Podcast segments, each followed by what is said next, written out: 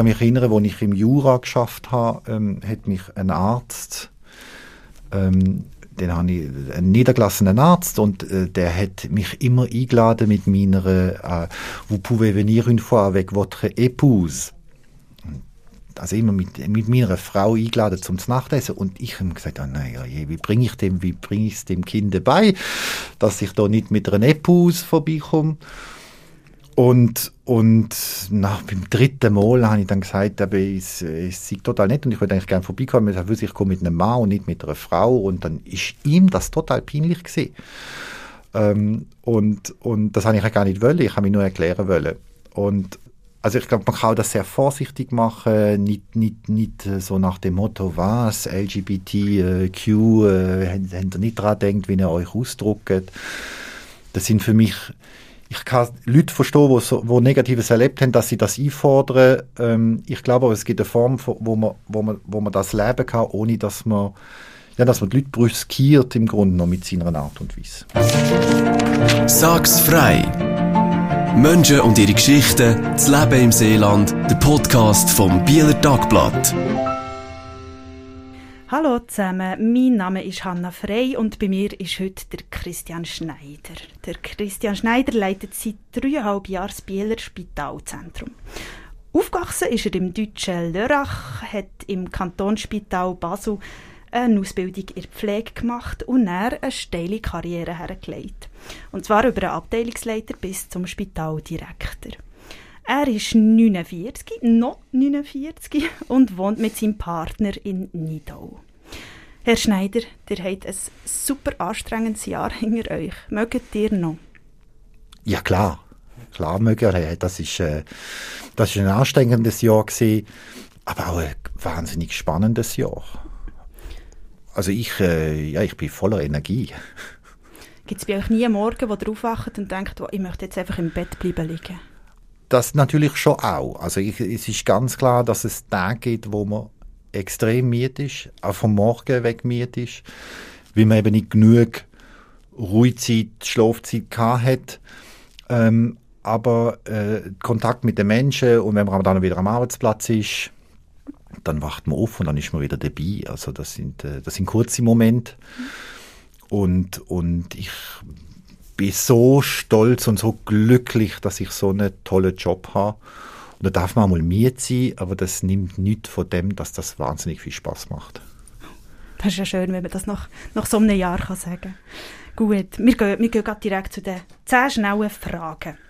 Und zwar nicht zu lange überlegen, wirklich einfach sagen, was euch in Sinn kommt. Deutschland oder Schweiz? äh, Schweiz. Netflix oder Buch? Netflix. Morgen oder Abend? Morgen. Impfpflicht oder keine Impfpflicht? Impfpflicht. Sterbehilfe oder keine Sterbehilfe? Sterbehilfe. Singen oder tanzen? Tanzen. Ein Paar teure Schuhe oder vier Paar günstige Schuhe? Ein Paar teure. Grennen oder nichts dergleichen tun? Grennen. Delegieren oder bestimmen? Delegieren. Karriere oder Beziehung? Beziehung. Das wären sie gewesen, die zehn schnellen Fragen. Beziehung. Das ist noch einfach gesagt, kann man sagen, als Spitaldirektor. Aber wie, wie lässt sich das umsetzen? Habt ihr das Gefühl, eure Beziehung hat nie unter eurer Karriere gelitten? Ähm, also grundsätzlich lässt sich gut umsetzen. Das, äh, der Beweis ist, dass wir ähm, nächstes Jahr unser 20-Jähriges haben. Wow. Ja. Und, ähm, aber natürlich hat sie auch mal gelitten.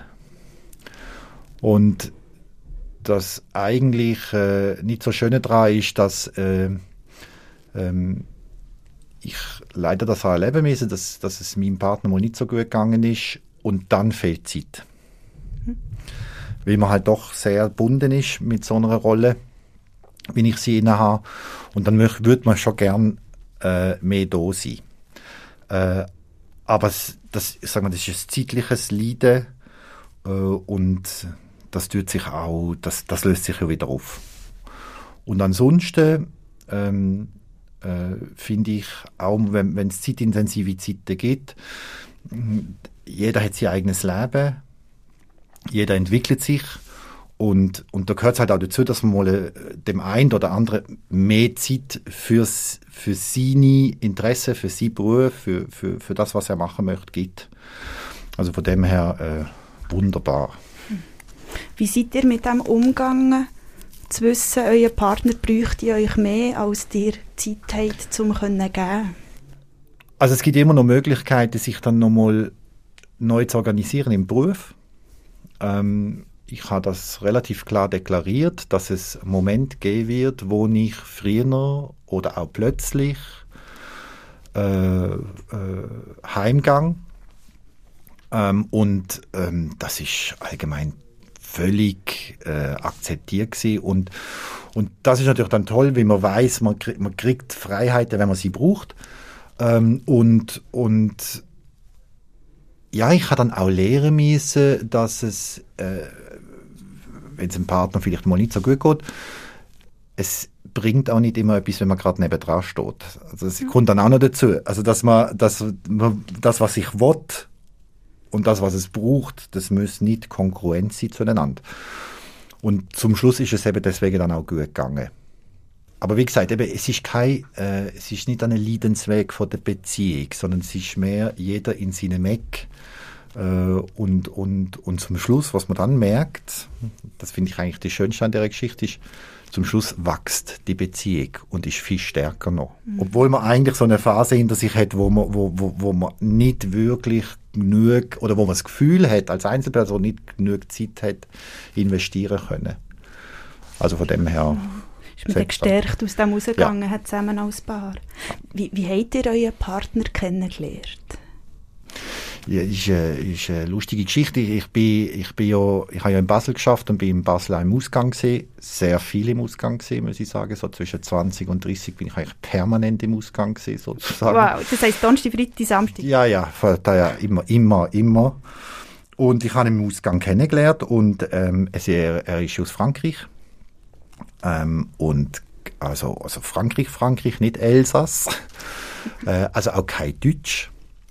Ähm, und ich habe ein bisschen Französisch können noch von der Schule. Ich habe von der Schule Französisch gehasst. Das ist furchtbar gewesen. Ähm, und habe dann also ein bisschen gebrochen geredet.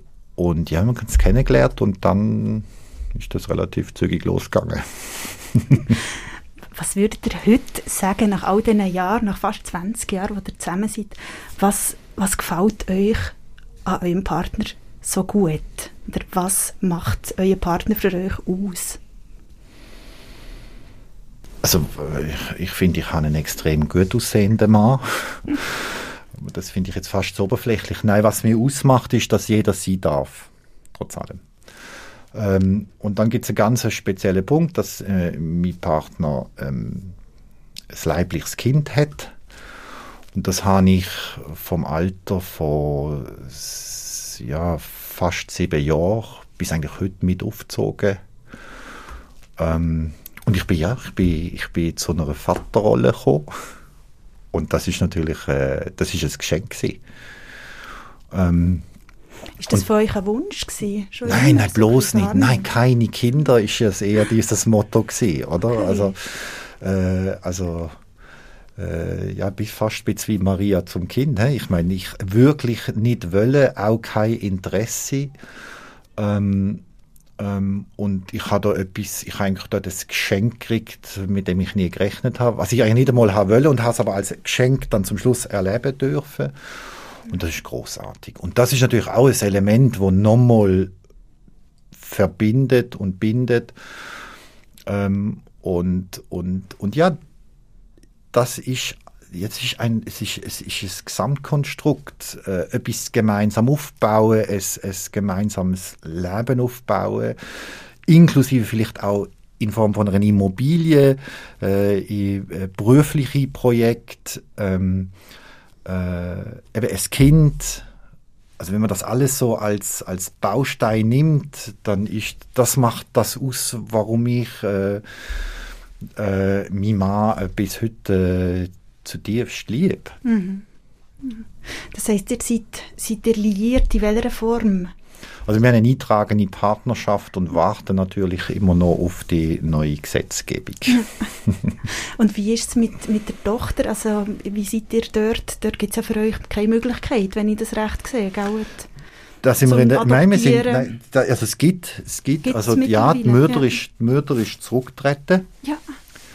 äh, in Frankreich und wir sind jetzt gerade mit in der im Administ also wir sind schon seit längerem im administrativen Prozess, dass ich äh, ähm, ähm, das Kind adoptiere. Ja. Was wird das für euch bedeuten?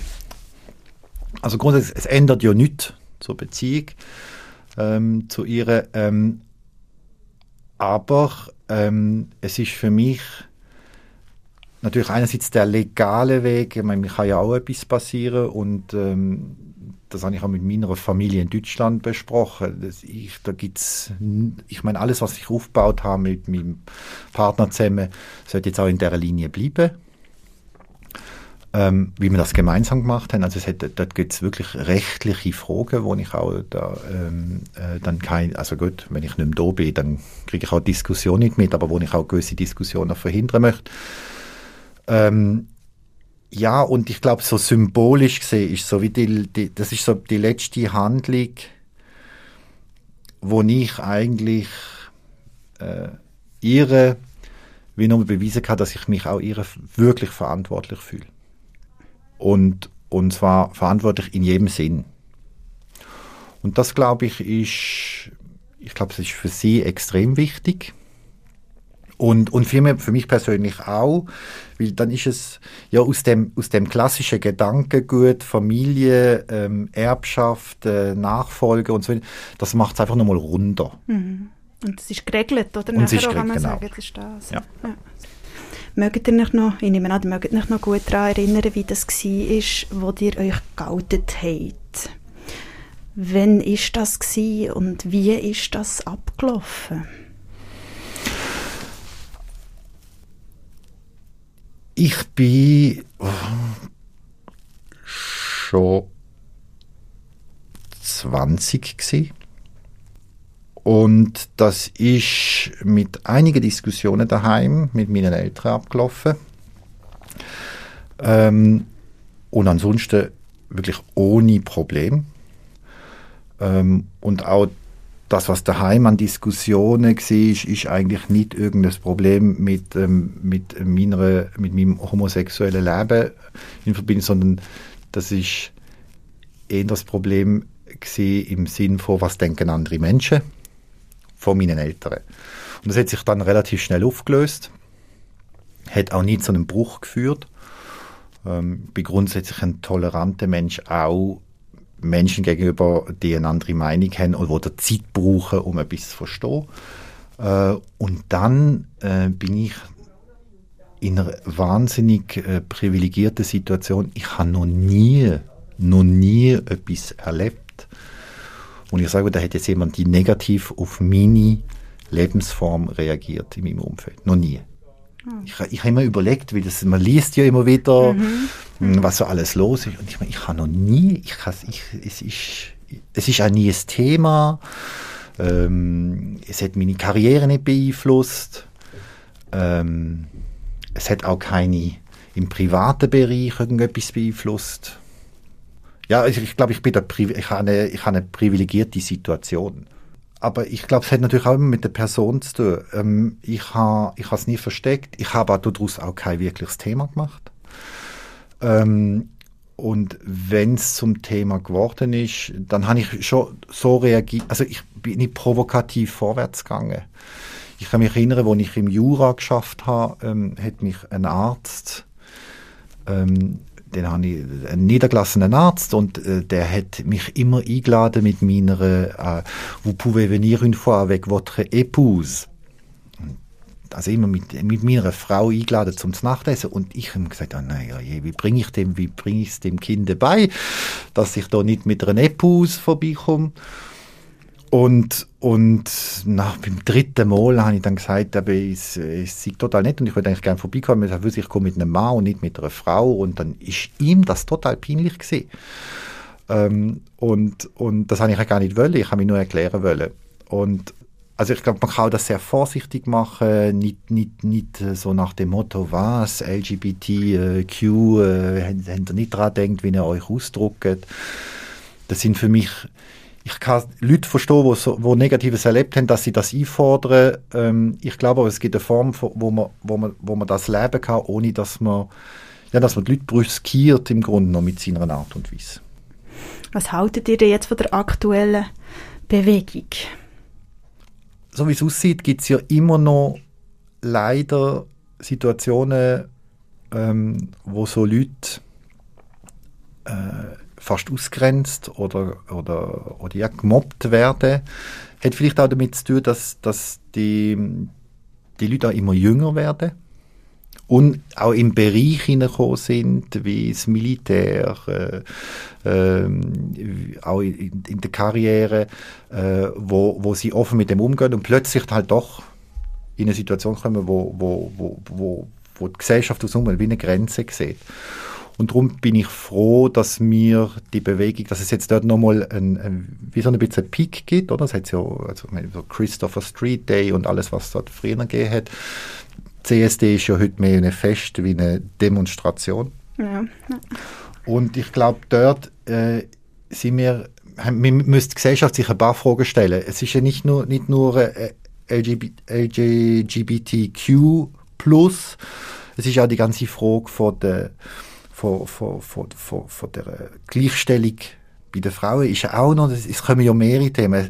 Das Black, Lives, Black ja. Lives Matters, dann, dann äh, Balance Tempor äh, äh, und all die Themen, die jetzt aufkommen und sagen, hey, wir müssen schauen, dass wir ähm, mehr Gerechtigkeit in der Gesellschaft äh, anbekommen. Mhm. Und in dem Sinn bin ich und unterstütze auch jetzt von der Diskussion über ähm, die, die, die Nicht-Diskriminierung äh, auch im Bereich äh, von LGBTQ. Jetzt haben wir ganz viel über euer Privates geredet. Jetzt möchte ich gleich nochmal zu der Karriere kommen. Ihr habt eben klar gesagt, ja, die Beziehung steht im Vordergrund, das ist das, was auf jeden Fall wichtiger ist. Und trotzdem habt ihr so eine steile Karriere hergelegt. Und ich kann mich noch erinnern, dass ihr, ich glaube, schon mehrfach bei Interviews gesagt habt, auch mit dem Bieler Tagblatt, dass ihr eigentlich gar nie Spitaldirektor hätte werden Wieso seid ihr es geworden? Und wieso bleibt ihr es, wenn ihr es nicht hätte werden ich habe es nicht, es ist nicht mein Ziel gewesen. Ich habe relativ schnell gemerkt, dass ich gern führen möchte. Habe das auch schnell machen dürfen. Äh, also führen und organisieren und das eigentlich äh, schnell eine Chance gekriegt. Jetzt mir ist relativ viel in meinem Leben angetragen worden. Ich habe mich einmal aus freien Stück für eine Stelle beworben. Welche Stelle war das? Das, ja, das ist die Stelle, die ich nicht gekriegt habe. ich habe mich, äh, das ist die Stelle als äh, Leiter von der Notfallpflege am, am Unispital in Basel, wo ich dann später aber auch geworden bin. Aber dort hat man mich dann gefragt. Ja. Aber wo ich es wollte und mich beworben habe, habe ich es nicht gekriegt. Und dann ist es wirklich immer so wieder, man hat mich immer gefragt ob also ich nicht Lust habe. Ja. ja, abgeworben. Das ist auch intern gesehen ähm, am Anfang im Unispital. Dann auch das mit dem Jura, das ist mehr oder weniger fast eine äh, abgesprochene Sache gesehen, weil dort im Verwaltungsrat jemand war, der früher Professor ähm, am Unispital in Basel war. Also auch dort, dort gibt es natürlich Verbindungen. Ähm, und dann hat das natürlich auch mit Headhunter angefangen und so weiter. Ähm, das heißt, ich auch wieder, ich, ich glaube, ich, ich, ich habe so viel Glück in meinem Leben gehabt, das ist unglaublich. Äh, äh es kommt mir immer wieder in den Sinn. Ich habe, nicht, dass ich es mir ausgesucht habe, aber mir ist immer, sind tolle Challenges angeboten worden. Äh, so wie das Biel. Also, ich meine, ich gibt das, ich sage es jedes Mal, wo der Headhunter gesagt hat, es geht ums, ums Spital in Biel, habe ich gesagt, ich komme nicht, ich gehe doch nicht nach Biel. Wieso nicht? Ja, Biel, Biel, das ist gar nicht gegangen. Biel, das Bild, das ich von Biel hatte, das ist eine Katastrophe. Aber gewesen. Sie so, doch vorher im Jura und dann ja, aber Jura, ja, ja, aber der Jurassier, der, der, der da gibt's nicht so wahnsinnig die Jurassier geht lieber nach Basel das, äh, äh, Als nach Biel? Als nach Biel. Es gibt schon welche, die da kommen, aber Biel ist kein Thema. Was übrigens sehr schade ist, mich ja, ich bin ja lernfähig und äh, erlebe es ja anders. Aber wie auch ich habe das Bild von Biel gehabt, grusiger Bahnhofsvorplatz. Dann, wenn man vom Jura rausfährt Richtung Bern, dann ist man, bevor der Tunnel aufgegangen ist, die Umfahrung, ist man also durch die Quartiere und Stau und äh, das ist alles nicht gegangen. Oder man ist am Bahnhof umgestiegen. So. Man ist ja gar nicht bis in die Stadt reingekommen. Oder man ist mit dem Auto dann dort, dann habe ich immer gedacht, die haben überhaupt keine Seepromenade. Eine Stadt am See, wo keine richtige Seepromenade hat. Mit Restaurant und allem drum und dran. Und wenn man die Geschichte von der Stadt nicht kennt, wenn man die Geschichte von der Topografie nicht kennt, ähm, wenn man sich nicht für Bauhausarchitektur interessiert, wenn man die Industrialisierungsphase nicht, nicht checkt, wenn man, wenn man da nicht lebt, dann kann man dann kann man nicht begreifen, dass das eine hochinteressante, extrem offene Stadt. Ich habe immer gesagt, Basel sei eine offene Stadt, aber wenn ich sage, es gibt eine offene Stadt, dann ist das Biel. Äh, da kommt man. Was macht ihr, macht ihr das fest? Man, man kommt nach Biel und dann ist man nach zwei Wochen praktisch ein Einheimischer da. Ich meine, Biel, da sind schon immer so viele Leute gekommen, sind wieder gegangen, sind neue Leute gekommen. Ähm, da hat es nicht wie in Basel so einen alten Teig, wo eigentlich hinter nur die Politik macht. Es hat hier auch Verbindungen, gar keine Frage. Und es hat gewisse Personen, also jetzt merke ich das auch, ich treffe ja auch relativ oft an verschiedenen Orten immer wieder die gleichen Personen. Das ist ja normal in so einer in so einem Konglomeratstadt. Ja, ist jeder noch in einem Verwaltungsrat mindestens. Ja, und, ja. Und, und auch in der Politik. Aber, aber das ist nicht so störend, und man hat auch nicht das Gefühl, dass dort irgendwelche schwierige äh, Machtstränge äh, entstehen. Und das ist, der, das ist, der, und das ist das, wo ich sage, in der Stadt kann man reinkommen und darf mitmachen, mitreden, ist akzeptiert. Und das hat man, das, das ist schon einmalig, das habe ich noch nicht erlebt. Und also, das, obwohl ihr jetzt nicht auch wohnt und gar nicht zu Bio?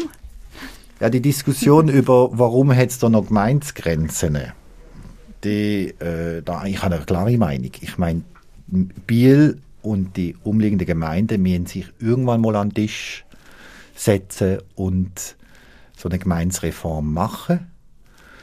Auch in der Anerkennung von der, damit sie die zehntgrößte Stadt bleiben. Ich meine, ich glaube, wir sind jetzt dann bald auf Platz 11, weil wenn, wenn die, wenn die, wenn die Eingemeindung äh, in Neuchâtel durchgezogen ist, dann ist Neuchâtel größer. Und es ist ein Unterschied, ob man die elftgrößte oder die zehntgrößte Stadt in der Schweiz ist. Wir sind schon nicht sehr groß. Ich komme aus Deutschland, da ist, das ist äh, andere Verhältnisse. Andere Verhältnis. Aber ich glaube, es ist wichtig, dass wir die zehntgrößte Stadt mindestens bleiben. Und dort im, im, in der Anerkennung mit den ganzen Attributen, wo das Biel bietet, demnächst mit einem neuen Spital. Nein, aber mit, der, mit dem Bilangisme, mit, mit der Offenheit gegenüber der Deutschschweiz wie auch der, äh, der, der Welschen Schweiz, ähm, äh, mit dem See, mit den kulturellen Möglichkeiten, mit der Verkehrsanbindung, da müssen wir zehntgrößte Stadt bleiben. Und ich hoffe natürlich irgendwann, dass ich im in, in weiterhin in Nidau wohne, aber dass das Teil von der, von der großen äh, administrative Zone von Biel ist.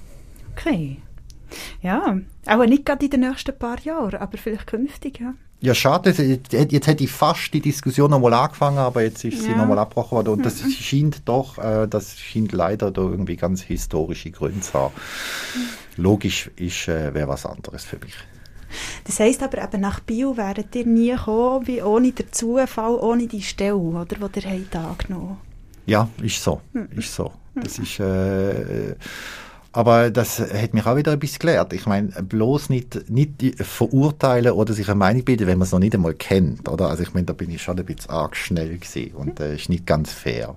Aber ich bin dort der Durchschnitts, ich habe dort ein bisschen der Durchschnittsbürger in der Schweiz gespielt. Und das Bild von Biel, ist leider, leider Gottes halt immer noch nicht ich, ich, ich, ich, ich, ich gebe ein Beispiel. Oder man hat mir gesagt, ja, was, du gehst in die, in, die, in die gefährlichste Stadt von der Schweiz. Kriminalitätsrate. Und dann habe ich gesagt, ich habe einen deutschen Pass. Ich komme aus Frankfurt ganz, ganz ursprünglich. Als Baby, gut, bin ich weg. Aber Frankfurt, Kriminalitätsrate, das ist im Biel lächerlich. Aber da müssen, da müssen wir gar nicht anfangen zu reden. Mhm. Aber das ist natürlich immer im Vergleich. Und das gibt dann so einen Stempel. Und, und jetzt komme ich wieder mit, mit meinem Privatleben. Ich, ich wo nie einen Stempel wollte, also die eben dann auch nicht einen Stempel in einer Stadt geben. Oder also von dem Aber es ist alles begradigt. Jetzt hätte er den lösen den genau, Stempel wieder. Genau. Wenn ihr nochmal noch mal eine neue Ausbildung machen und nochmal einen neuen Weg einschlagen, mit dem Wissen, das ihr jetzt habt, was würdet ihr machen? Würdet ihr nochmal den gleichen Weg machen? Auf jeden Fall. Auf jeden Fall. Ich würde nichts nicht an meinem Leben ändern. Eins, ja doch, äh, im Hobbybereich, ich habe mal mit, äh, ich habe mit, äh, mit 15 Klavierspielen aufgehört. Schade. Genau. Genau. Und das, äh, das wirf ich meiner Mutter bis heute vor. Ich meine, mit 15 hat man, ich meine, da hat man das Hirn so groß wie eine Erbse, äh, fühlt sich aber wahnsinnig erwachsen. Und, äh, das Hirn ist groß, die Aufmerksamkeit ist ja, klein. Das, das ist, das ja, das Hirn ist groß, aber es eben, da fehlen noch ein paar Verknüpfungen. Und, und das tut mir, wenn ich mit sechs Jahren angefangen da kann man doch nicht das Kind aufhören lassen im pubertären Alter, das müssen wir, das müssen wir ans Klavier prügeln sozusagen. Nein, nicht gerade, aber das, da müssen wir ein bisschen Zwang aufsetzen. Das ist sehr schade. Das ist das Einzige, was mir heute fehlt, ist das Instrument. Ja, das ist, aber da steht noch nie, niemand im Weg, oder? Ja, doch, die Nachbarn wahrscheinlich, wenn ich da, das würde ich jetzt also es gibt, so. es gibt super E-Pianos. Ah gut, ja, das stimmt. Ich ja, euch genau. beraten. Das, das ist wahr, möglich. Ja. Aber das ist, ähm, ja, ich würde jetzt einfach gern können das ist, das ist etwas, was ich vermisse. Und sonst, nein, ich bin, in, ich, wie gesagt, ich bin, ich, bin, ich bin so glücklich über mein Leben. Ich habe so tolle, ich, ich habe immer die Menschen, die ich kennengelernt habe. Das ist völlig unabhängig vom Beruf. Aber natürlich, über den Beruf hat mir das Möglichkeiten gegeben. Es wäre purer Wahnsinn zu sagen, ich, würd, ich hätte doch eigentlich lieber etwas anderes gemacht. Nein. Überheblich. Mm, wahrscheinlich sogar fast ein bisschen überheblich, ja. Ja, kann man sagen. Der hat noch gesagt, wenn wir jetzt gerade bei der Karriere ein bleiben, eher delegieren als selber bestimmen. Was, wie würdet ihr euren Führungsstil beschreiben? Ich habe das gesagt, das Delegieren, weil ich finde, ähm, man muss bei den Leuten ja so viel Kompetenz wie möglich rausholen. Und ganz oft haben Leute Kompetenzen, die nicht auf dem Papier stehen, wo vielleicht auch noch nie gefragt worden sind. Und über die Delegation, sogar die Delegation von der Entscheidfindung, kann man bei den Leuten vieles her hervorholen und wo sie vielleicht auch Spaß an Neuem haben.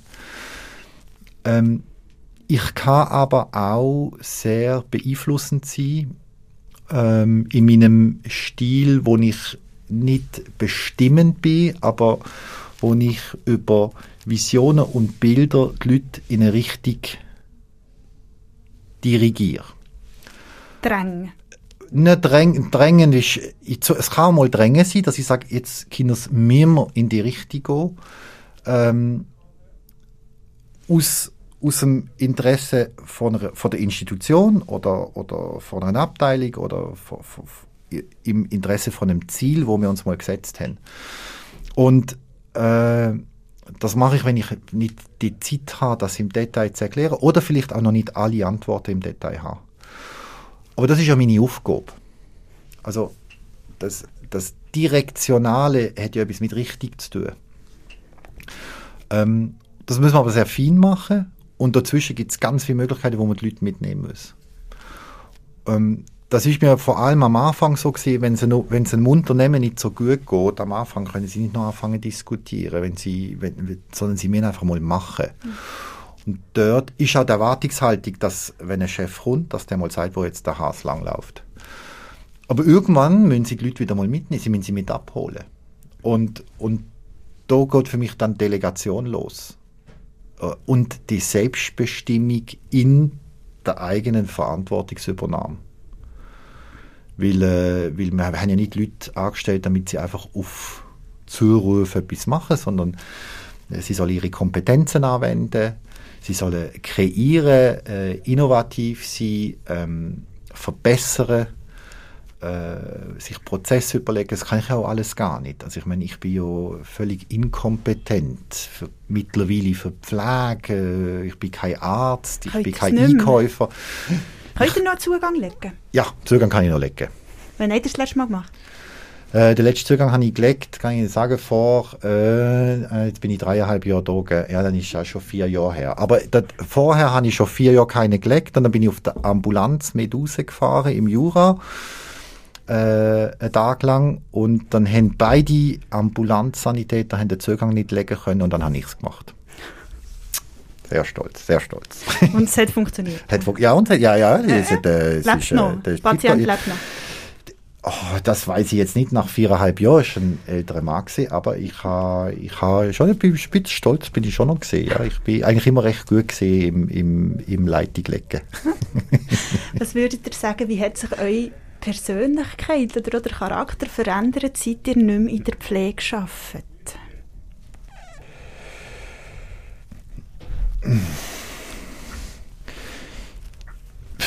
Ich weiß nicht, ob das mit dem zu tun hat, dass ich nicht mehr in der Pflege arbeite. Und ich hoffe nicht, dass sich mein Charakter verändert hat. Ich bin eigentlich, eigentlich mit jungen Jahren eigentlich immer das Bild abgegeben, dass ich ein offener Mensch bin, dass ich vor allem ein Lustiger bin.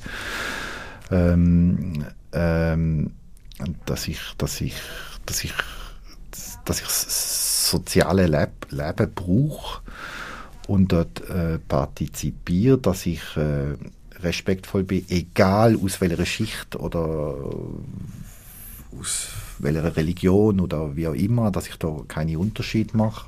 Und ich hoffe, ich habe mich da nicht geändert.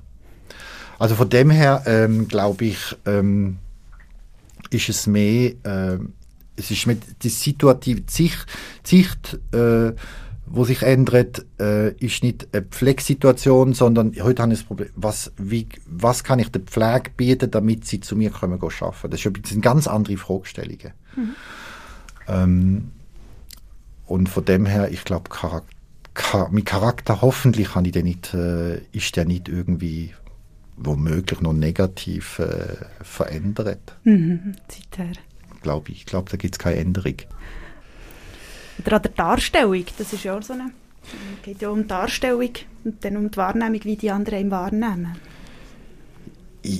Ja, also in der, in, in, also in der Darstellung gibt es natürlich, es gibt natürlich schon, man ist natürlich, wenn man Direktor ist, vielfach in Situationen, wo man auf, auf, auf sie's, seine Darstellung in der Situation schon achten muss. Das ist natürlich, wenn man in der Pflege ist, viel weniger.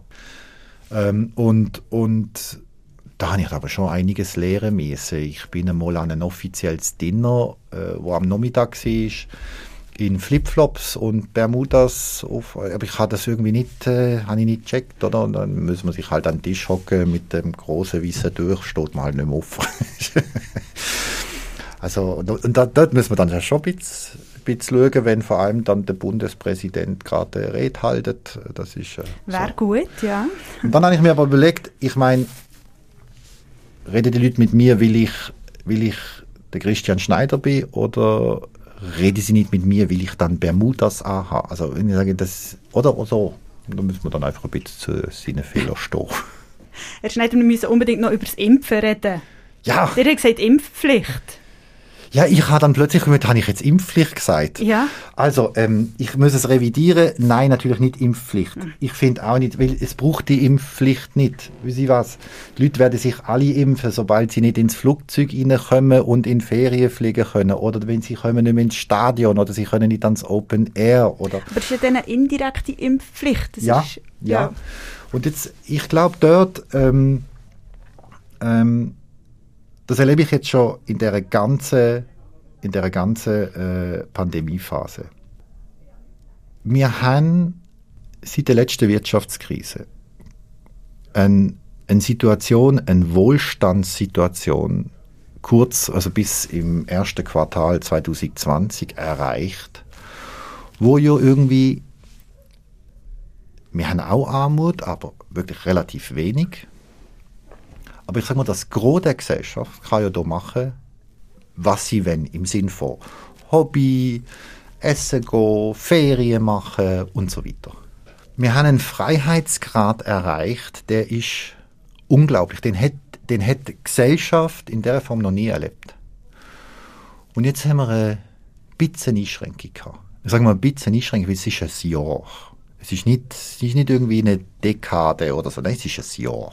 Und in dem Jahr haben wir sogar noch Phasen gehabt, wo, sie noch, wo es noch besser war, wie im Sommer zum Beispiel.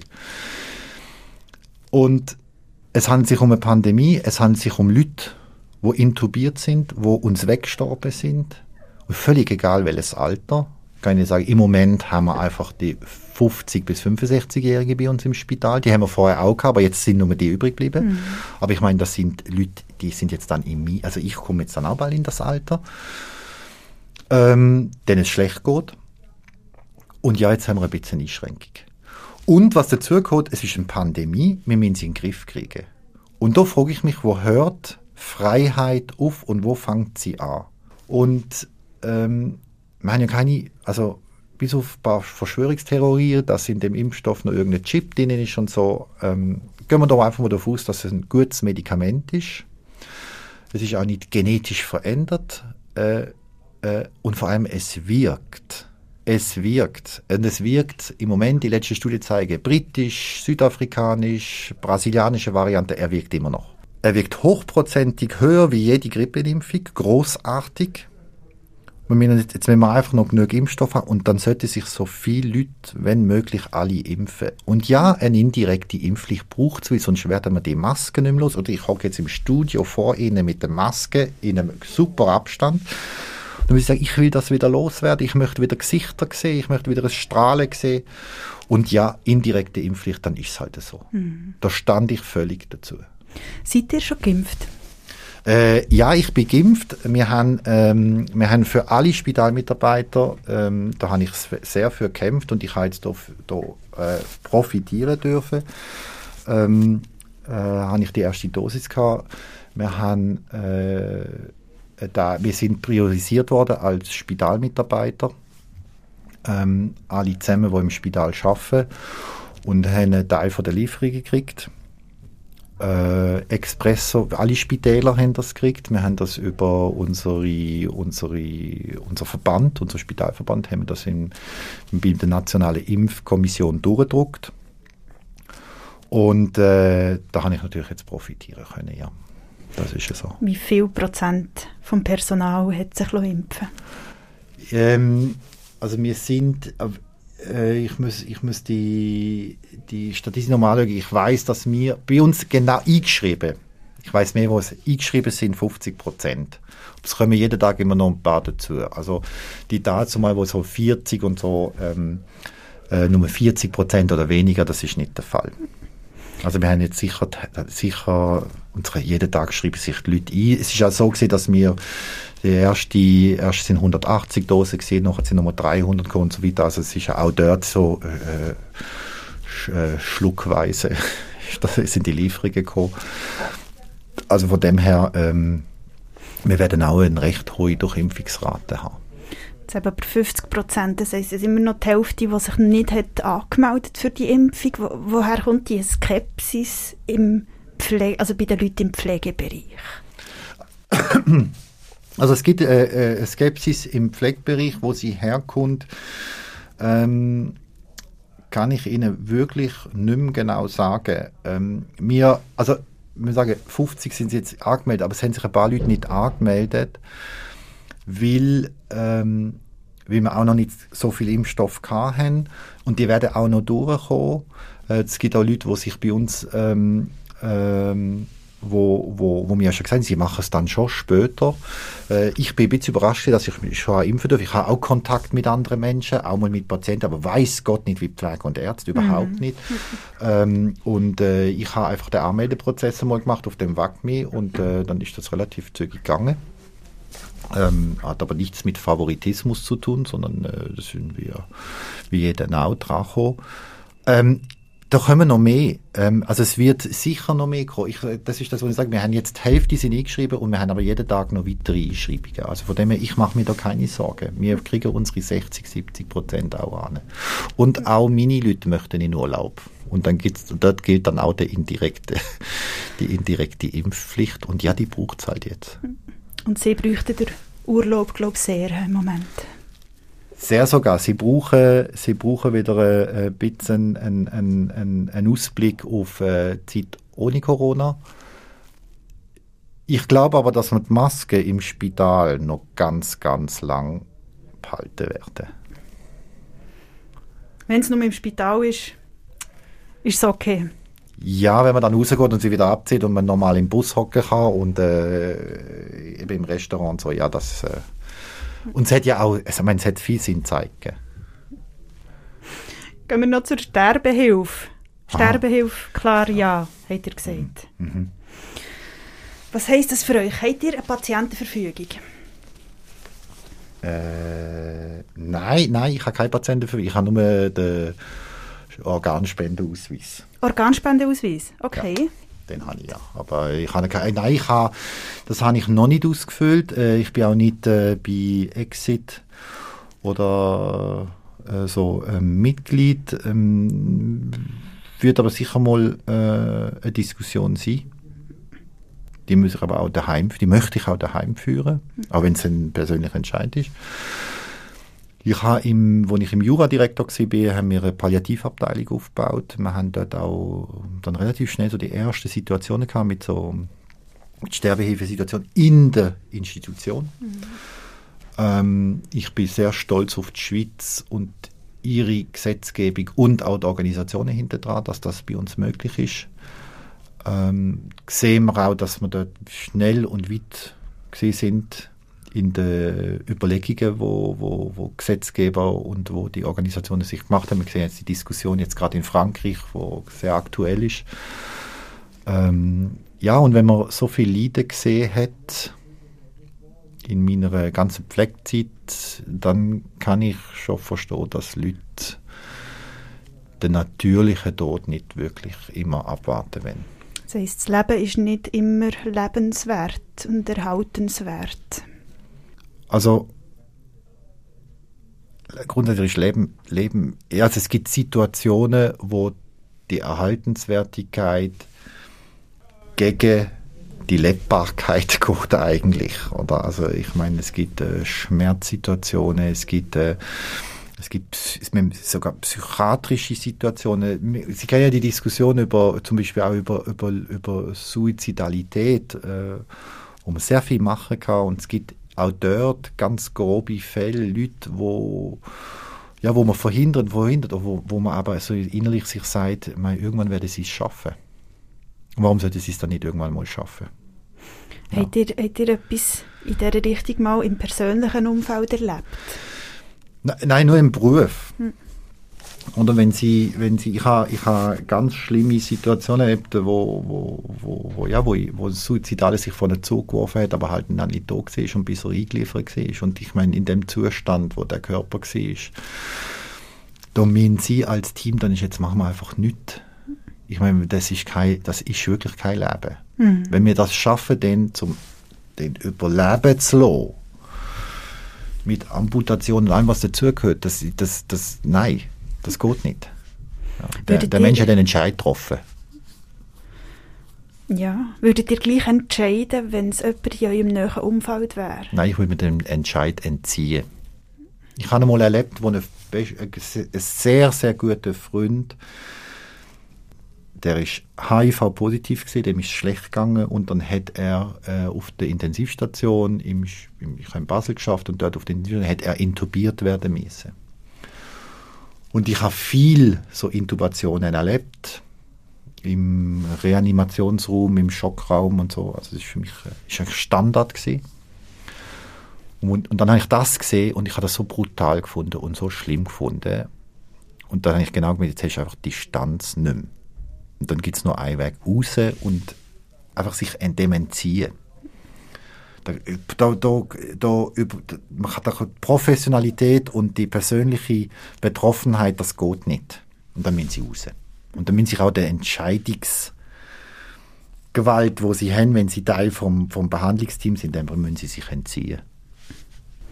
Seid ihr jetzt verantwortlich für eure Eltern zum Beispiel? Eure Eltern leben noch, oder, Mhm, in Deutschland?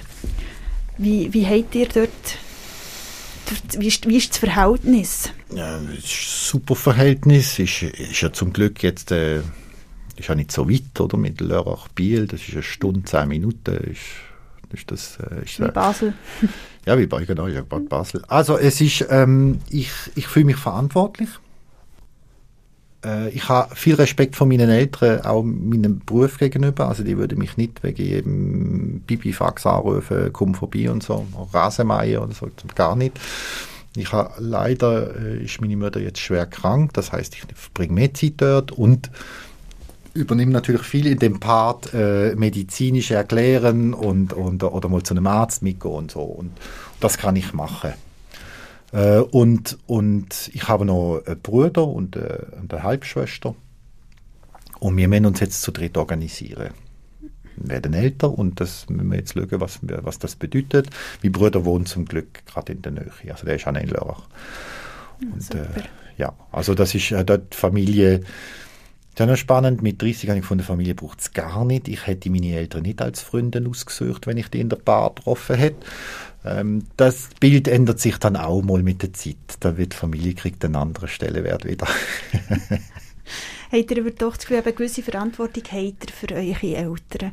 Ja. Die habt nicht mit ihnen abgemacht, dass ihr dann eben auch für eine Entscheidung zuständig wäret, wenn es dann um eben solche Fragen ging? Wie Sterbehilfe oder Mm. wie auch immer, oder wie, wie, weit will man gehen? Ja, meine Eltern sind dort sehr, sind dort sehr wachsam und die haben das auch schon festgelegt. Ähm, und äh, ich bin, und da, da, da bin ich natürlich froh über meine Ausbildung und über das, was ich erlebt habe. Ich würde meine Eltern nie am Leben erhalten, bis äh, so lange wie möglich. Wenn ich merke, das ist Acharnement, wenn ich merke, jetzt, jetzt, äh, jetzt wird es mir zu technisch, jetzt ist das, das ist nicht das, was meine Eltern wollen, da würde ich, äh, da würde ich relativ schnell entscheiden. Ja, also da, das, und da, da würde ich auch Verantwortung übernehmen. Das könnte ich, glaube auch. Habt ihr Angst vor dem Tod von eurer Mutter jetzt aktuell? Ich, ich, hatte, ich habe Angst vor der äh, Situation mit der also Chille und Beerdigung. Das, das, das trage ich aber wirklich gar nicht. Äh, und sonst gar nicht, nein. Und sonst gar nicht. Im, Im Gegenteil, wird sich jetzt das alles verschlechtern und so und es wird weh mit Schmerz und allem. Dann wäre ich noch so froh für, mich, für meine Mutter, weil sie hat ein tolles Leben gehabt. Sie hat mir letztens gesagt, ja, weißt, ich habe so ein super Leben gehabt. Ich meine, jetzt muss ich doch da nicht so ewig um da Sagt sie, wenn, wenn mir das alles zu bunt wird, dann hören wir auf und dann ist, ist gut. Und, also von dem her, das kann, ich, ich, ich habe immer so das Gefühl, man müsste mal so ein bisschen lehren wie in anderen Kulturen, dass das ja auch ein sehr schönes Erlebnis sein kann, nach einem, vor allem nach einem erfüllten Leben.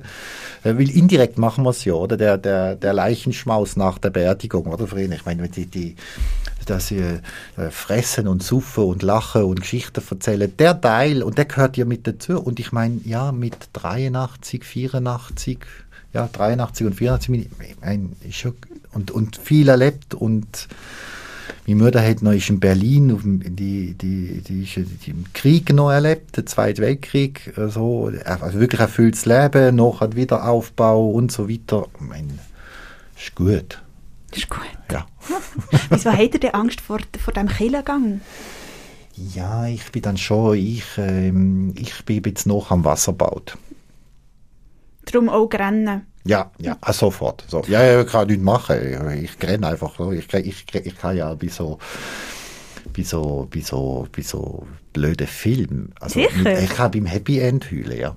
Nein, es ist ganz, es ist ganz schlimm. Also eben Fernsehen schauen muss ich allein. Das ist, äh, das geht gar nicht. Welcher Film war der letzte, wo ihr müssen rennen Äh, das ist nicht einmal ein Film gesehen, das ist ganz peinlich, sondern das ist gewesen, ähm, ich habe äh, äh, so Videos angeschaut auf, ähm, auf äh, YouTube.